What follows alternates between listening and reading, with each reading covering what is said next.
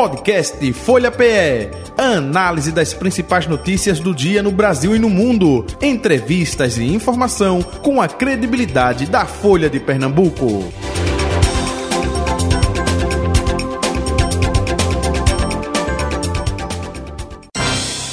Folha Política. Recebendo na bancada da Folha FM é, o vereador da cidade do Recife, Ivan Moraes Filho, vereador pelo PSOL com a gente a partir de agora. Vereador, muito bom dia. Prazer recebê-lo aqui na bancada da Folha FM mais uma vez. Seja bem-vindo. Bom dia, Jota. Bom dia, Betânia. Bom dia vocês que me ouvem aqui através da Folha. Um prazer enorme estar aqui com vocês mais uma vez. Isso, Betânia já foi apresentada no bloco anterior. Betânia, bom dia, Betânia. É, eu estou cheio de tá de apresentação hoje, apresentações, Jota. né? Ô, Jota, e greve, né? De novo, né? De novo. Do metrô. Não vão resolver não a situação dos metroviários. Pelo amor de Deus. É. É bem, o governo Lula, né? Não é federal, né? É, É, sim, governo sim. Lula. Então, Sim. a cobrança Tem que aí. resolver. Tem que resolver. É, teve até ouvinte que ligou pra gente aqui. Governar é difícil. É, até teve ouvinte que ligou e disse assim, Oxe, esse pessoal faz greve somente eh, com o Lula porque não fez no tempo de Bolsonaro. A reivindicação não era a mesma? Eita, Enfim. Carlos Veras até falou sobre isso. É, fica a pergunta no ar. Mas aí, houve muita movimentação dos metroviários, houve movimentação de rodoviários também. Na época de Bolsonaro? Houve, Não houve, lembro não, viu, Ivan? houve. Mas greve mesmo, eles... De parar, pararam. Não, não teve uma greve talvez tão longa. É, não... Mas eu estive em movimentos grevistas de houve, metroviários. Houve algumas mobilizações. especialmente contra a privatização, que é uma luta muito grande que a categoria tem, até porque há muitos anos que se fala, até pré-Bolsonaro se fala na- na- em colocar o metrô para privatização e é uma coisa que não deu certo em lugar nenhum do mundo, né? E que segue na pauta deles, né? Segue na pauta deles e segue nas pautas que transitam pelo governo federal, independente de governo. Existe um, um interesse muito grande de alguns sujeitos na, na privatização do metrô, mas são sujeitos que não pegam o metrô, né? São sujeitos que querem ganhar dinheiro com o metrô. É, é desde o tempo de Marco Maciel como vice de Fernando Isso. Henrique Cardoso que se fala na privatização, privatização, privatização do metrô nesse aspecto. É, e enquanto não se resolve, o equipamento é sucateado cada Sucateado. vez mais, né? Pois Isso, é. passagem cara e por aí vai. E, e era tão bom, né? No, no- em determinado momento o metrô era uma grande alternativa. Ainda é. Para muita é. gente ainda é a única alternativa. Eu sou usuário do metrô, eu uso transporte público. Eu estava até brincando de manhã, dizendo, é, Goulart de Andrade, né, na pele do lobo, né, que ele vestia como personagem de Sim. várias profissões, bombeiro, lá, o cara ia lá. Eu utilizo o metrô na pele do lobo diariamente para saber o que eu é não dificuldade. porque eu sou da Zona Norte, Jota. Não, Não é tem porque você. Ah, não, não porque tem, você é tem bastarda, ônibus. você aí vem, aí Não, tem, aí tem tem um, ônibus. você tem um carro aí. Eu acho que o metrô, para mim, que, me- que moro na Zona Norte, ainda é uma grande opção para ir para o TIP. Isso. Porque você não, não passa pelo trânsito, né? Então, Isso. qualquer hora que você for do metrô, você vai chegar numa hora Isso. conveniente. E o slogan é ruim com ele, pior sem ele. É o que todo mundo diz o usuário dentro do metrô. Pois é, Por conta vale dessa- ônibus também, essa- né? É, sucateamento, enfim, É. que acontece. Ivan, a semana passada, eh, Betânia trouxe aqui a novidade de que eh, você não vai mais eh, tentar o pleito aí para a reeleição, ou re-re-reeleição Sim. de vereador da cidade do Recife. É uma determinação eh, do pessoal, não é tua. Eh, foi Dani Pertella que estava no dia com a gente, que a gente perguntou Foi, até eh, se é uma determinação partidária ou é a decisão de Ivanzinho. Então, gente, é, a novidade foi que eu falei na tribuna, né? É, vocês me conhecem há muitos anos. Eu vinha brincando aqui em off com Betânia. Quando eu cheguei para trabalhar no Diário de Pernambuco, ela já era uma repórter experiente do jornal. E quando, e quando eu entrei na política formal, na política partidária, né, porque vocês também me conheceram é, como integrante de movimentos sociais, pelo Centro Cultural Freire, pelo Movimento Nacional de Direitos Humanos, quando veio o golpe de 16, é, foi determinante para que eu me filiasse pela primeira vez num partido político é, e incidisse no sentido daquilo que nós, ou muitos de nós, gostaríamos, que a gente transformasse o jeito de fazer política. Então, em 2016, eu não concorri apenas a um cargo de vereador, eu concorri a uma oportunidade é, de poder conversar com as pessoas e convencê-las, ou tentar convencê-las, ou sensibilizá-las, que a gente precisava ter gente diferente participando da política, e a gente precisava mudar o jeito de fazer política. Não apenas os nomes, mas sim os nomes, mas a forma de fazer. É, E acho que um símbolo muito grande da forma tradicional, da forma que hoje eu considero antiquada de se fazer política, é essa recondução ad infinitum é, em cargos, principalmente do legislativo, porque no executivo ainda tem a barreira de dois mandatos, mas no, no- no legislativo não tem. E eu não tenho certeza nem que isso tem que ser uma imposição, Porque, via de regra, os mandatos legislativos eles precisam ser de grupos, ou eles historicamente deveriam ser de grupos. Eles são conquistados por partidos, eles não são conquistados apenas por indivíduos, a eleição não é majoritária, a eleição é proporcional. Então eu compreendia é que até como gesto, eu precisava me comprometer com um limite, o limite era dois mandatos. Essa foi uma determinação minha, isso faz parte do compromisso meu comigo mesmo, com minha família, é, com meus correligionários do partido e também com as pessoas que entraram comigo na política. Aquilo que, quando eu entrei em 2016, era um grupo que nós chamávamos de Agora é com a gente, é, e um bocado de gente que depois até entrou no PSOL, originalmente não éramos do PSOL, não éramos de partido nenhum, entramos no PSOL e temos tentado fazer o que a gente consegue fazer. Né? Esse grupo agora é com a gente se uniu a um grupo maior nacional, que era o Ocupa Política, é o grupo de Marielle, é o grupo de Talíria, é o grupo de é, que em certo momento é, Sâmia participou, Fernanda Melchiona, que hoje também é deputada federal, participou, é, e todos nós, Marquito de, de Florianópolis participou, e todos nós tínhamos essa prerrogativa de é, ter limite de mandato, de ter novas formas de atuar dentro do mandato, então a gente procura fazer, é, e quem conhece nosso mandato sabe, a gente faz política diferente. Eu, eu, eu me dou aqui a, a cara tapa para quem acha que eu faço mal, mas ninguém pode dizer que eu faço a política que sempre foi feita. Eu acho que a gente dá um exemplo, a gente faz, a gente dá uma demonstração de que dá para fazer coisas importantes agindo de uma forma mais ética, agindo com muita transparência, é que é uma demanda muito grande da sociedade. A gente não sabe o que o povo faz no dia a dia do Poder Legislativo. Então, de fato, o que eu fiz na semana passada é porque na política ainda tem isso, né, Betânia Jota? Você fala as coisas, mas as pessoas nem sempre acreditam. O político tradicional é tão descredibilizado é que às vezes o cara diz assim: eu não vou ser candidato. Aí o cabo, você está entrevistando, você vai assim, ah, ele tá, se ele está dizendo que não vai, é porque ele vai, né? E, e, os meus colegas de partido também muitas vezes me questionavam. Às vezes de forma muito generosa, porque como meu mandato tem sido bem avaliado, mas rapaz, por que você não vai mais uma? Tira isso da sua cabeça. Né? Os companheiros vereadores da Câmara falam assim, é o partido que está lhe dizendo isso, né? Você, não, não, ouçam essas pessoas, não, vá por você mesmo. Mas não é, assim, eu ouço essas tentativas de me demover da ideia com muita, é, com, com, muito orgulho, né? Porque me parece que o mandato vem agradando, mas ao mesmo tempo eu estou muito seguro que é a coisa certa a se fazer, porque precisa vir mais gente. É, é até aproveitando, te interrompendo, é, porque muitos fazem isso com uma jogada de marketing para dizer assim, não, não fui eu, porque ninguém é, é, é não é? Dono de, de, si próprio, do mandato de si uhum. próprio, né? O Mas é escolheu, o povo escolheu e pediu para voltar, então eu volto no braço do, do povo, né? Sim. Não Tem é o caso de Ivanzinho. Veja, é, muita gente vem me tentar me demover dessa ideia é, de forma muito generosa e elogiosa, querendo que eu continue. Mas muita gente, especialmente as pessoas que estão mais próximas a mim, concordam com isso, porque a gente é de outro, a gente é de outro sabor, Jota. A gente acredita de verdade é que a política, como as fraldas, os políticos como as fraldas têm que ser trocados de tempos em tempos pelos mesmos motivos. então a gente está de boa com essa decisão, a gente está formando outras pessoas. Eu estou me dedicando agora, naturalmente, a completar o meu mandato. O mandato está todo vapor. Ontem teve audiência pública falando do segmento da pesca. A gente cobra política pública para pesca. Semana que vem a gente vai ter uma solene homenagem aos afoxés, que conseguimos tornar patrimônio imaterial da cidade do Recife. Então a gente vai trabalhar muito ainda no mandato até dezembro do ano que vem. E daqui para lá, eu tenho dois compromissos que também estão me tomando muito tempo. Um é cada vez mais formar mais pessoas que tenham disposição de participar da política. Então, me interessa é, é parte da minha tarefa que nós não percamos o mandato.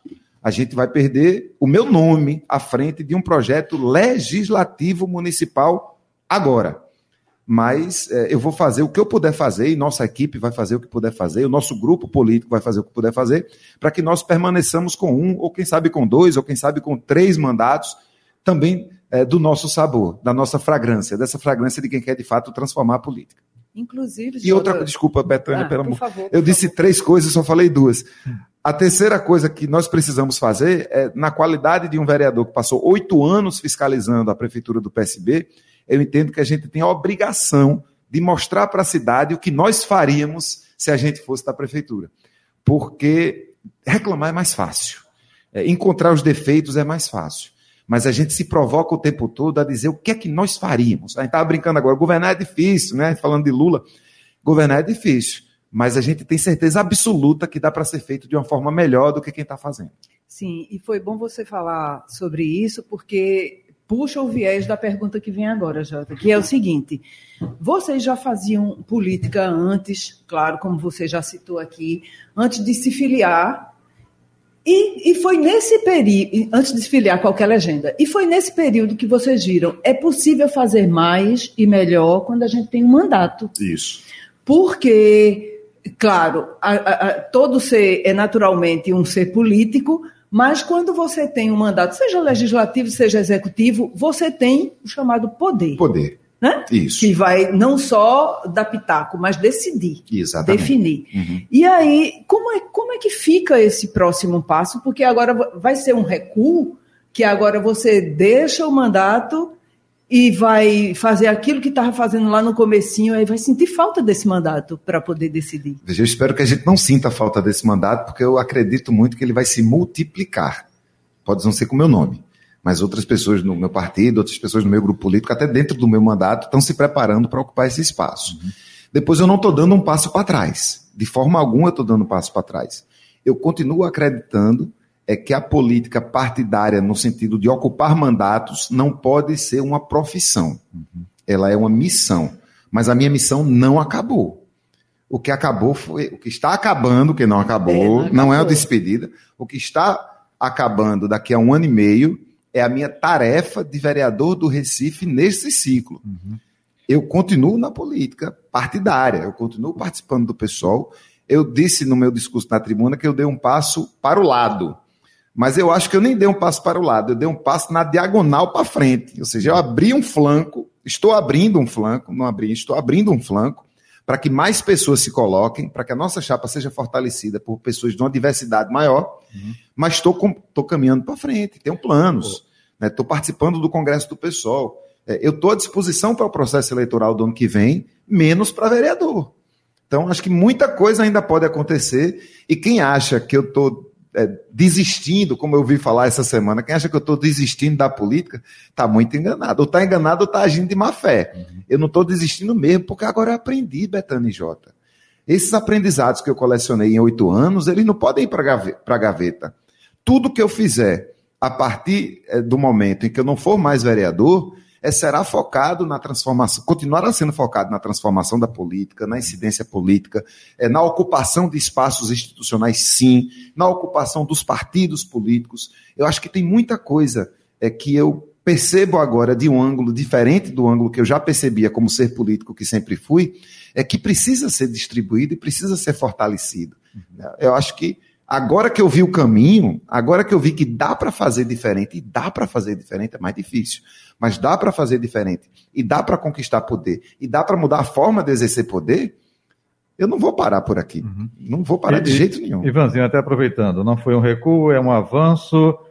É, é o nome para a candidatura a prefeito da cidade do Recife. Estou à disposição. E, pronto. E isso internamente vai ser é, disputado internamente com a Dani Portela, que também coloca o nome dela à, à disposição. Além do pessoal, vocês aí tem o Túlio Gadelha, que é da Federação Rede, da né? Rede, Sustentabilidade, que também coloca o nome dele à disposição para a Prefeitura do Recife. Isso vai ser tratado internamente? A isso partir tá de sendo, quando? Isso está sendo tratado, mas nós temos um processo.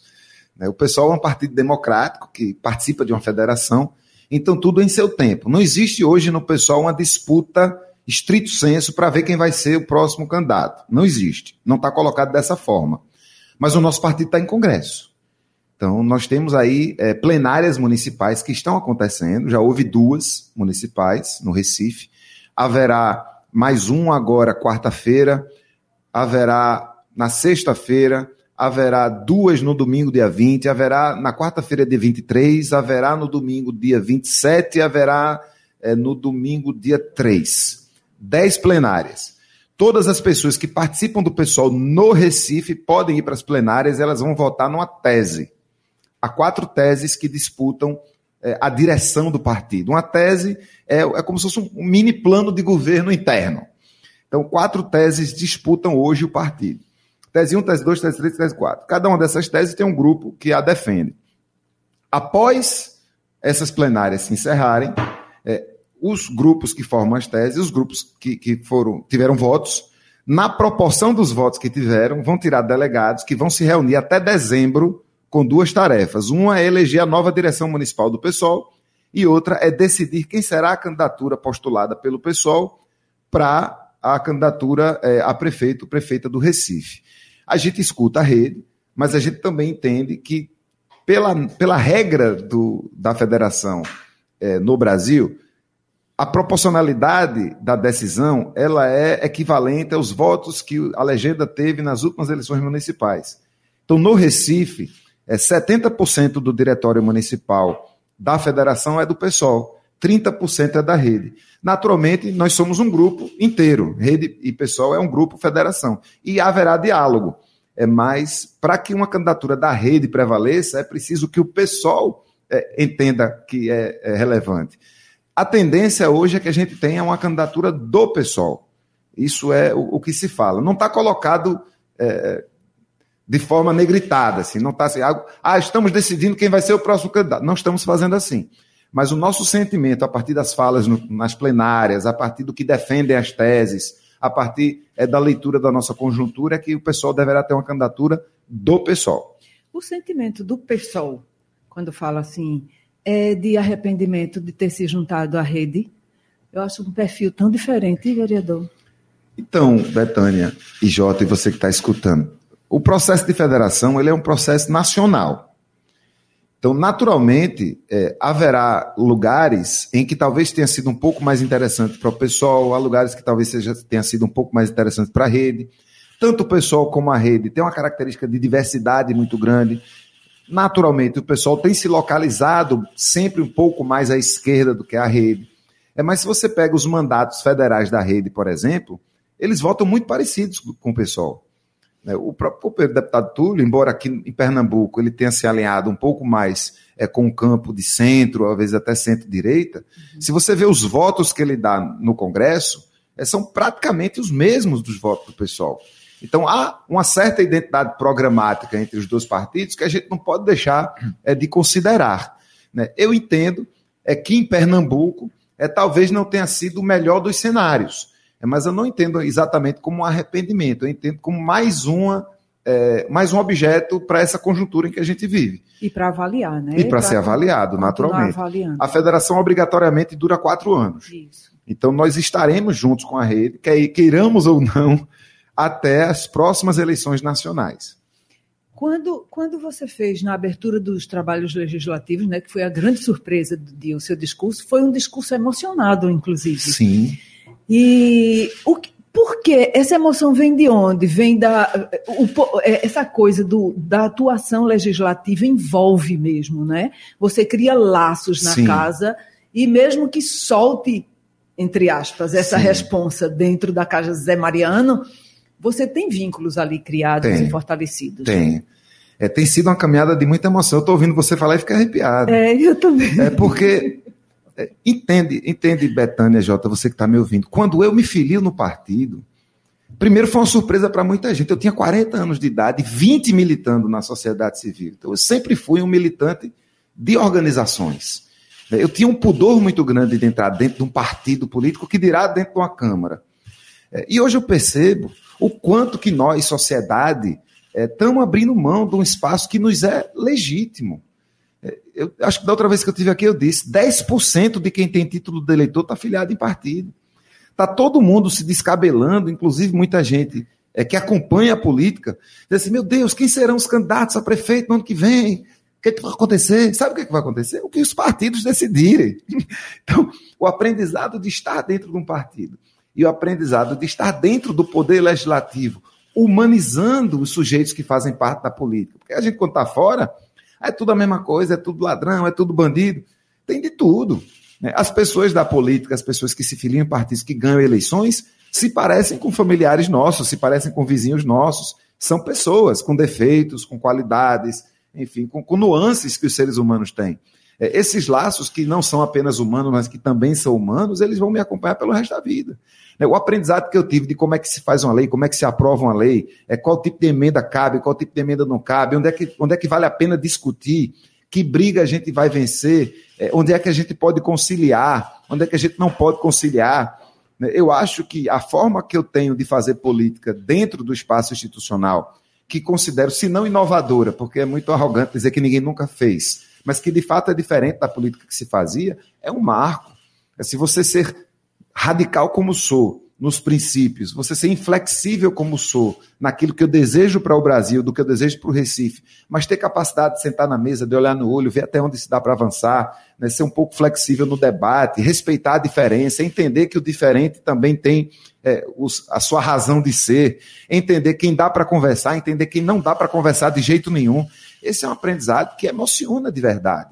Né. Eu acredito que se todo mundo que quer de fato que a política seja diferente, é, tiver a oportunidade de conhecer esse lado é, do fazer do dia a dia, é, eu entendo que a gente poderia construir um paradigma diferente, um jeito diferente de trabalhar a política, uma coisa que seja mais parte da gente. É porque tem que ser tão chato. As sessões da Câmara, toda segunda e toda terça, 10 da manhã, qualquer pessoa pode ir. Então, quer falar dos vereadores? Vai lá ver teus empregados trabalhando.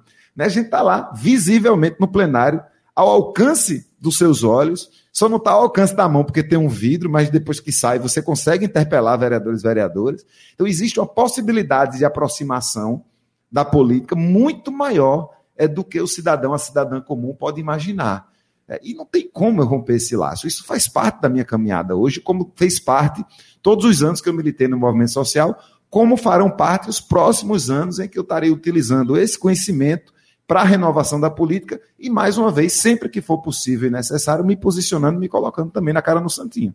E, por exemplo, é, quando, quando você fala em fazer uma política diferente, sair da tribuna da Câmara, por exemplo, e transformar os ônibus em uma, em uma tribuna, Sim. por exemplo, né? Só para a gente citar um cenário, Isso. um dos cenários lá fora.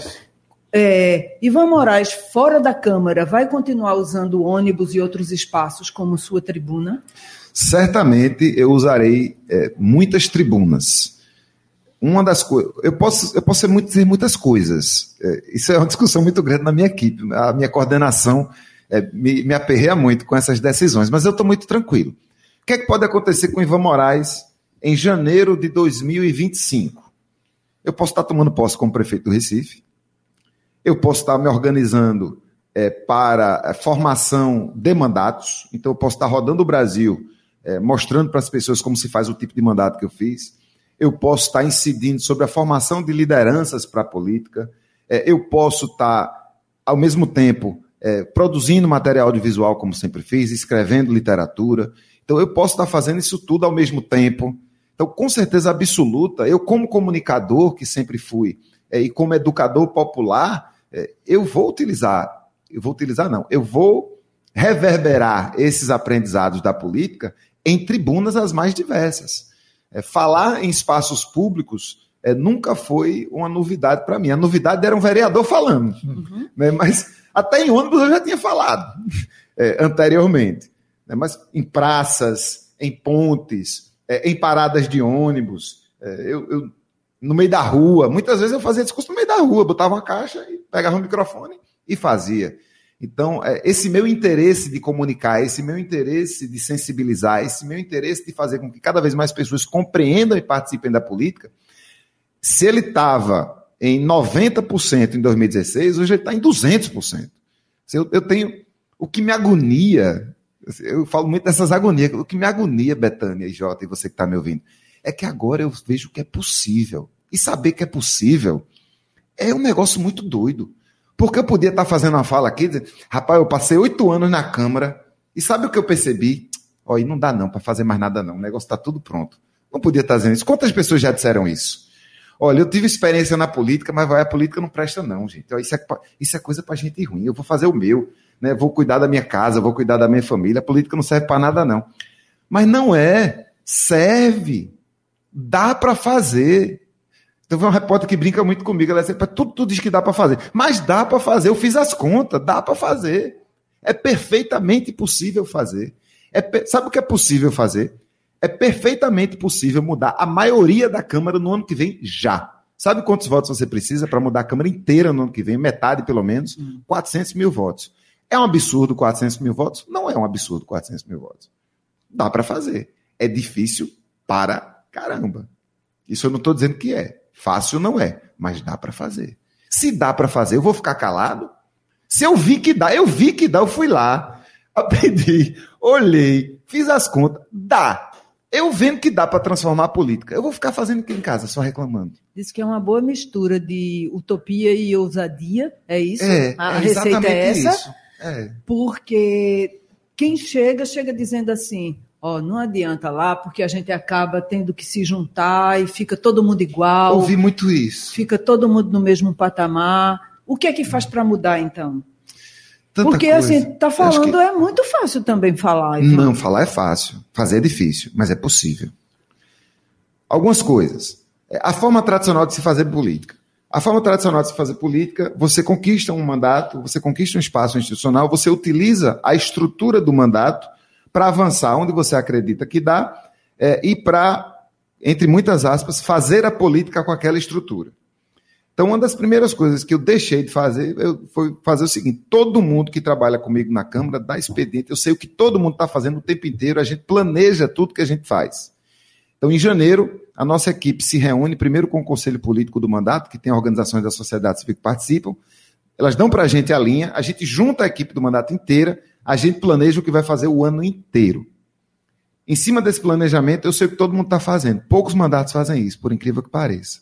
Poucos mandatos, quando entram, sabem o que pretendem fazer e os objetivos que vão ter nos, nos quatro anos. Objetivos políticos. Não o objetivo que todo mundo tem, que é se reeleger, que esse é um objetivo praticamente é, consolidado na maior parte dos mandatos. Eu dizer que só faço dois mandatos, eu já estou interrompendo esse ciclo, de forma bem proposital. As relações é, com o Poder Executivo podem ser diferentes.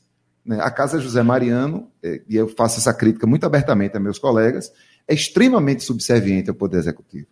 Porque na política tradicional é, e na política formal, quem decide o orçamento é o Poder Executivo. Ah, mas os vereadores autorizam. É, autorizam. A gente tem um prazo de emendas para emendar. A maior parte das emendas são inconstitucionais, porque a forma com que a prefeitura desenha o orçamento, ela trava a maior parte do recurso de investimento, fazendo com que você não consiga eh, emendar de forma real. Você tem um prazo. Se você não votar o orçamento, vale o orçamento do ano passado.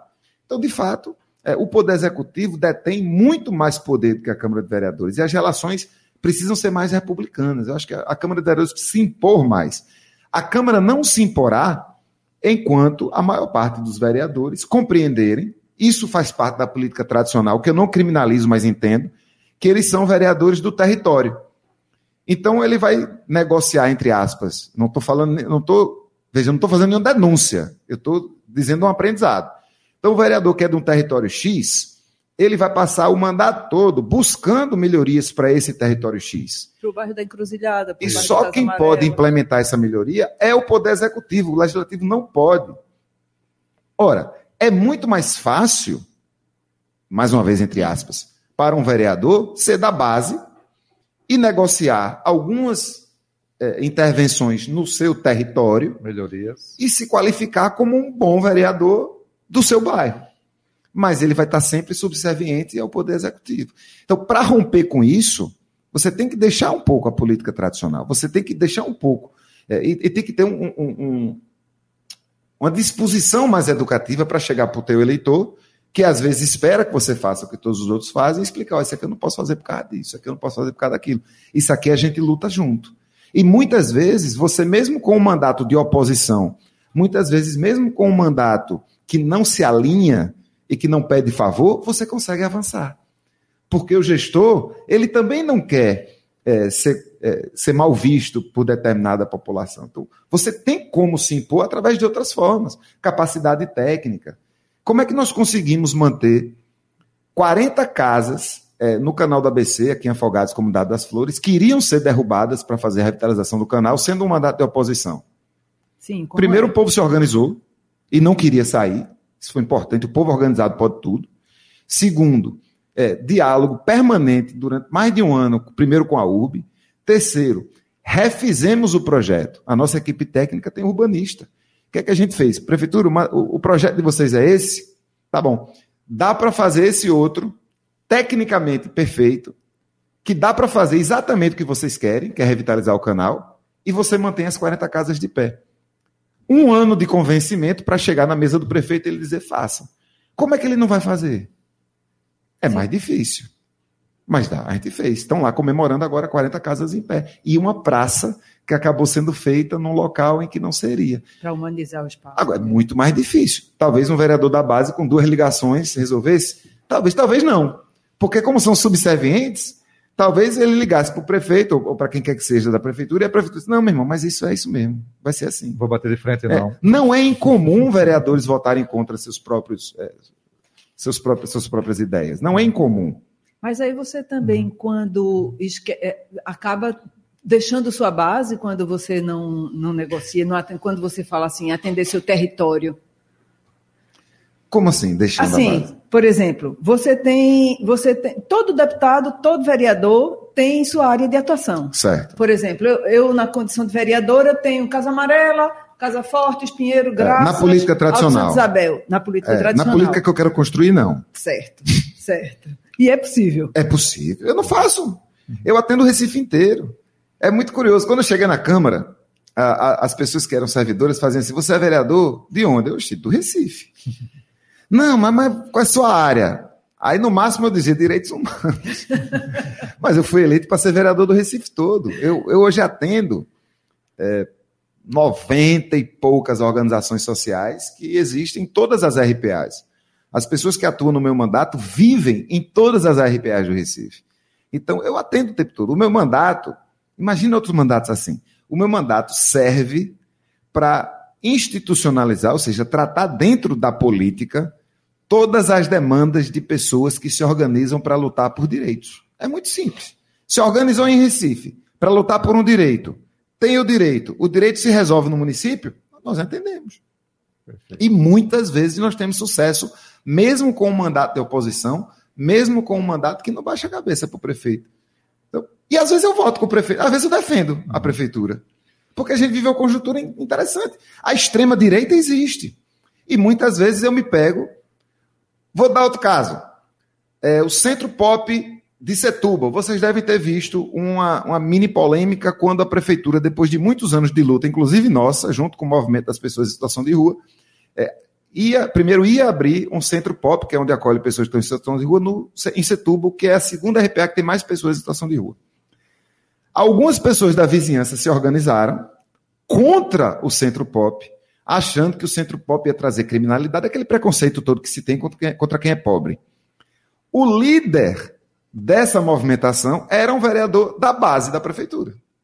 Um vereador bolsonarista, que está na base de João Campos, e que organizou, liderou, enfim, atendeu ao movimento é, de gentrificação, higienista, tarará, tarará. Eu fui o único vereador que fui à tribuna para defender que a prefeitura fizesse o que a prefeitura já estava fazendo. O único, nenhum outro fez isso. Está lá o Centro Pop aberto. Então, e sendo oposição. Sendo oposição. Eu não preciso ficar engessado. Ah, eu sou oposição, tenho que falar mal o tempo todo. Né? Eu sou situação, tem que falar bem o tempo todo. Eu sou oposição, eu não sou independente, não, eu sou oposição. Mas eu sou uma oposição é que quando vê as coisas que, que tem para lutar do jeito certo, eu vou lutar do jeito certo. Muito bem. Vereador Ivan Moraes Filho, queremos agradecer a sua vinda e participação. Ah!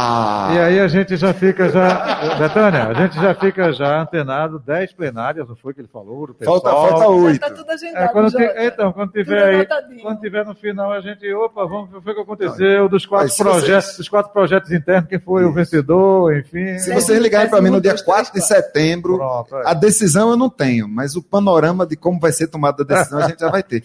E me deixe fazer um convite para as pessoas que são do pessoal, porque ainda tem isso. Assim, é muito difícil. Às vezes a pessoa está afiliada num partido, mas não sabe. Não acompanha. Não, acompanha, é, não chega a informação.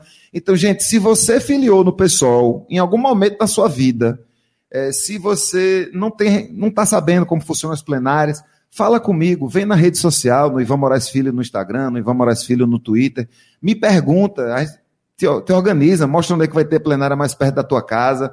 É muito importante participar. Não adianta reclamar da decisão da direção depois que a direção é eleita e a, e a decisão é tomada. A hora de a gente incidir sobre o nosso partido é agora. Tem oito plenários pela frente no Recife. Se tu tá afiliado ou afiliada no, no PSOL, seja no Recife, seja em qualquer município de Pernambuco e quer participar desse nosso congresso, oitavo Congresso Nacional do PSOL, Fala comigo que a gente vai junto. Só não deixa de participar, porque depois a decisão vai vir. E vamos, Horácio Filho. Um abraço. Até o próximo encontro. Outro Jota, outro Betânia. Alegria estar com vocês. É, Betânia, bom fim de semana. Até a próxima semana. Bom fim de semana, Jota. Até a próxima. Valeu. Final do nosso. Folha Política. Podcast Folha PE. Análise das principais notícias do dia no Brasil e no mundo. Entrevistas e informação com a credibilidade da Folha de Pernambuco.